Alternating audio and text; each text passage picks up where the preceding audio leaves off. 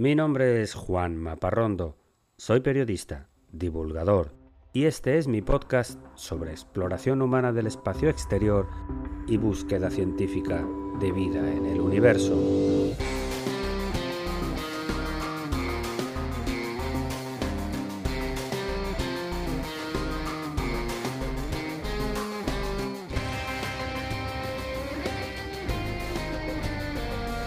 Bienvenidos a El sueño de Laika.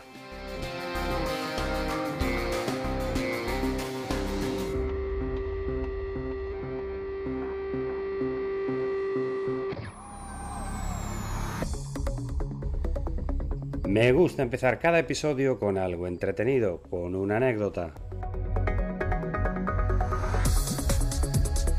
Y te cuento que muchas de las empresas que ahora triunfan en el espacio han comenzado sus negocios con apoyo de sus gobiernos, con subsidios estatales a fondo perdido para poner a punto sus operaciones comerciales.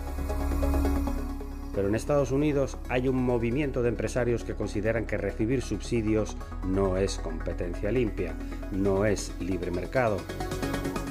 Uno de ellos era Andy Beal, un millonario de Texas que hizo su dinero en el mundo inmobiliario y fue uno de los pioneros en invertir en el espacio en 1997. Andy creó una empresa llamada Beal Aerospace, que llegó a desarrollar un motor de cohete de gran capacidad, pero se negó a recibir ayuda del gobierno. Quería competir con los grandes del sector sin que ellos tampoco recibieran subsidios. Y por supuesto, fracasó. Después de invertir 200 millones de dólares, abandonó el negocio. Dos años después, llegó otro empresario con menos escrúpulos y le compró sus instalaciones. Se llamaba Elon Musk.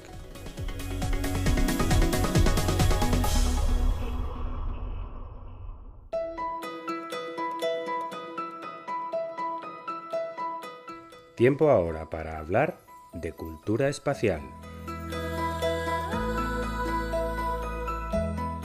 El 50 aniversario de la llegada a la Luna inspiró a los responsables de la Universidad Portuguesa de Oporto a realizar un ciclo de exposiciones y conferencias y a adquirir un modelo de la Luna de 2.8 metros de diámetro que está colocado en el pórtico interior a la entrada del edificio de la Rectoría de la Universidad, junto al claustro.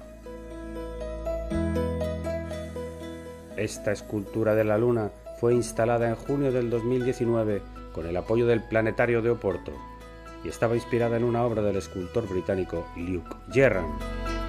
Después de la exposición de la Luna se quedó allí y se ha convertido en una atracción para todos los turistas que visitan los edificios históricos de la universidad. A mí me gusta mucho la arquitectura neoclásica de este edificio histórico de la Universidad de Oporto, donde está la luna pendurada, la luna colgante, construido en el siglo XIX es Patrimonio Cultural de la UNESCO. Yo me pregunto qué otros monumentos como este han sido construidos en diferentes partes del mundo para conmemorar la llegada del hombre a la luna. ¿Conoces alguno? Escríbeme para hablar de ello en El sueño de Laika.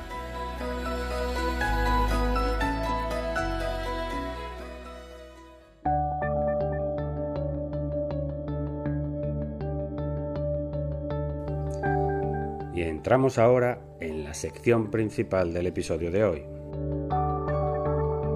El quinto de seis sobre el lanzamiento del Artemis 1. Hoy hablamos de la importancia de la Luna.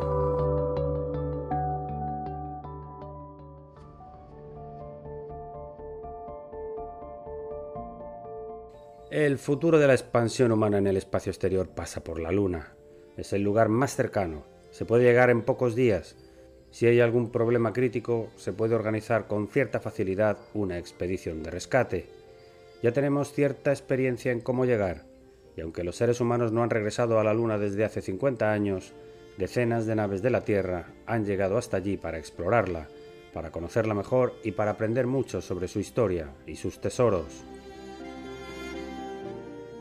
Solamente una de estas sondas robot, la misión orbital de reconocimiento lunar de la NASA, conocida como la LRO por su nombre en inglés, lleva una década dando vueltas alrededor de nuestro satélite, mejorando cada día nuestro conocimiento de la superficie lunar. Esta misión tiene como objetivo principal, además, ayudar a identificar los recursos que pueden ser utilizados para la exploración humana de la Luna. Y esta misión solamente ha alcanzado la mitad de su vida esperada como herramienta científica de investigación. Aún le quedan al menos otros nueve o diez años de información muy útil y fiable para ser utilizada para los objetivos de colonización de la Luna. Sí, colonización, has escuchado bien. Esta es la gran diferencia con las misiones anteriores. El programa Apolo llevó seis misiones a la Luna durante varios días, hace 50 años, siempre pensando en cómo regresar a casa. El programa Artemis no. El objetivo estratégico declarado es establecer una o varias bases permanentes para colonizar. Esta vez se trata de llegar a la Luna para quedarse. Todos los científicos de la NASA que trabajan en el programa Artemis no dejan de enfatizar esta permanencia en el futuro y en muchas ocasiones se refieren al discurso del presidente George Bush, padre, en 1989, cuando por primera vez lanzó este reto. The time has come to look beyond brief encounters. Ha llegado el momento de superar las estancias cortas. Debemos comprometernos en un nuevo programa de exploración del sistema solar de forma permanente.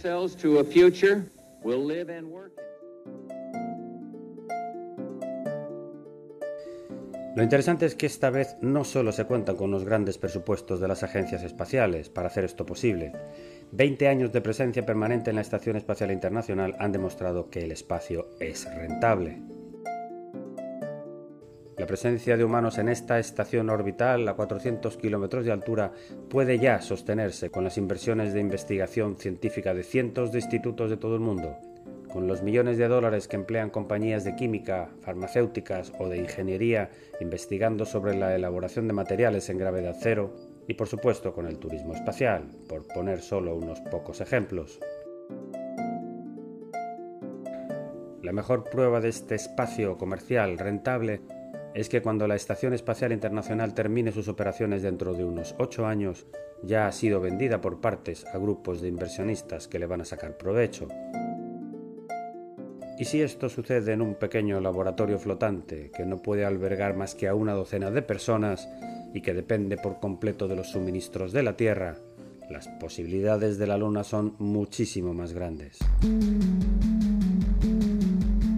En la Luna hay gravedad, por ejemplo, lo que aumenta exponencialmente el tiempo en que pueden vivir los seres humanos sin temor a sufrir descalcificación de los huesos o pérdida de masa muscular, que es lo que les pasa a los astronautas que viven durante meses flotando en el interior de la estación.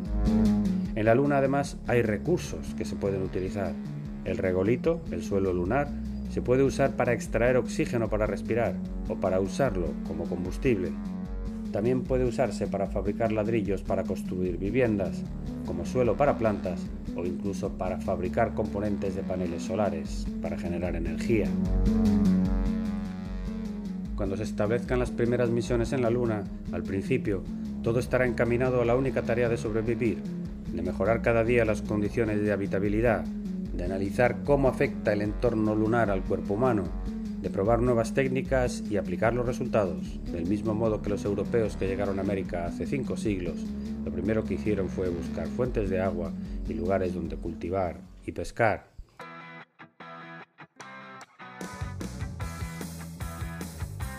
No hay vuelta atrás. El interés de establecerse en la Luna ya no se pone en duda para cualquier persona medianamente informada. Al contrario, lo que se ha desatado es una carrera para demostrar la capacidad tecnológica de llegar allá. Además de la NASA y sus aliados tradicionales de Europa, Canadá y Japón, los chinos y los rusos, otras agencias espaciales más pequeñas como las de Israel o la India ya han llegado a la Luna, cada una de ellas con sus objetivos de investigación. En las próximas décadas veremos cómo la Luna se convierte en un gran laboratorio de todo tipo de ciencia, en un destino de investigación para geólogos, biólogos, químicos, ingenieros, etc. Será además el gran banco de pruebas para la exploración humana de otros mundos, como Marte y los asteroides. Lo que se aprenda en la Luna será utilizado más adelante. Como ejemplo de lo interesante de la Luna, considera el tesoro que esconde en relación con las ciencias de la vida. Hoy sabemos que la Luna se formó cuando un enorme planeta del tamaño de Marte chocó con la Tierra hace 4.500 millones de años, generando una enorme nube de residuos que poco a poco se fue recomponiendo creando la Luna. Lo sabemos porque la composición geológica de las rocas de uno y de otro son casi idénticas. La gran catástrofe que dio origen a la formación de la Luna ocurrió cuando la Tierra era un protoplaneta ya formado, pero en el que todavía no se había desarrollado la vida. Los biólogos no tienen ni idea de cómo llegó a crearse la vida en la Tierra, y por eso están muy interesados en saber cómo era nuestro planeta en el momento que la vida surgió. Pues bien, en la Tierra eso es imposible, pues la superficie ha cambiado miles de veces por efecto de la erosión provocada por el clima, por los movimientos de deriva continental de las placas tectónicas y por la misma acción de los seres vivos. Pero en la Luna no. En la Luna no hay clima, en la Luna no hay movimientos tectónicos y no hay vida y fue formada poco antes de la aparición de la vida en la Tierra. Y esas condiciones han permanecido inalteradas en la Luna durante miles de millones de años. Están ahí para ser estudiadas. Los biólogos están deseando la construcción de laboratorios en la Luna en los que se puedan desarrollar programas de análisis geológico durante largos periodos de tiempo. Otro ejemplo es la observación astronómica. Hay lugares en el lado oscuro de la Luna que están libres de contaminación por radiofrecuencia que generamos en la Tierra. Es por tanto el lugar ideal para colocar un radiotelescopio de cielos perfectos para la observación. La Luna puede parecer un lugar desolado y estéril, un satélite aburrido y frío, pero solo hay que saber buscar. Cada vez que veo estos primeros pasos del programa Artemis, pienso en estos retos, en la inmensidad del tiempo y en la tarea que tenemos ante nosotros. Es fascinante.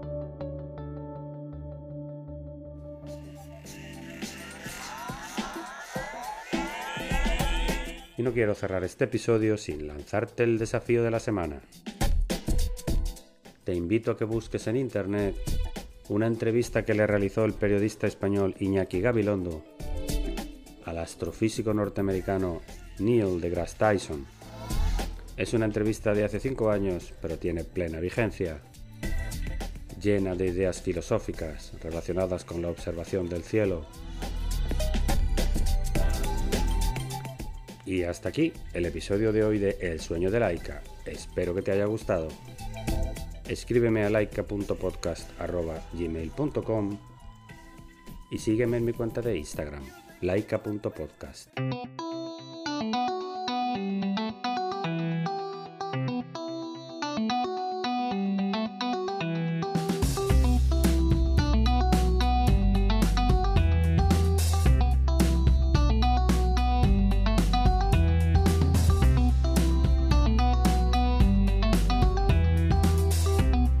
Todos los contenidos de este podcast son materiales originales y están protegidos por leyes de copyright.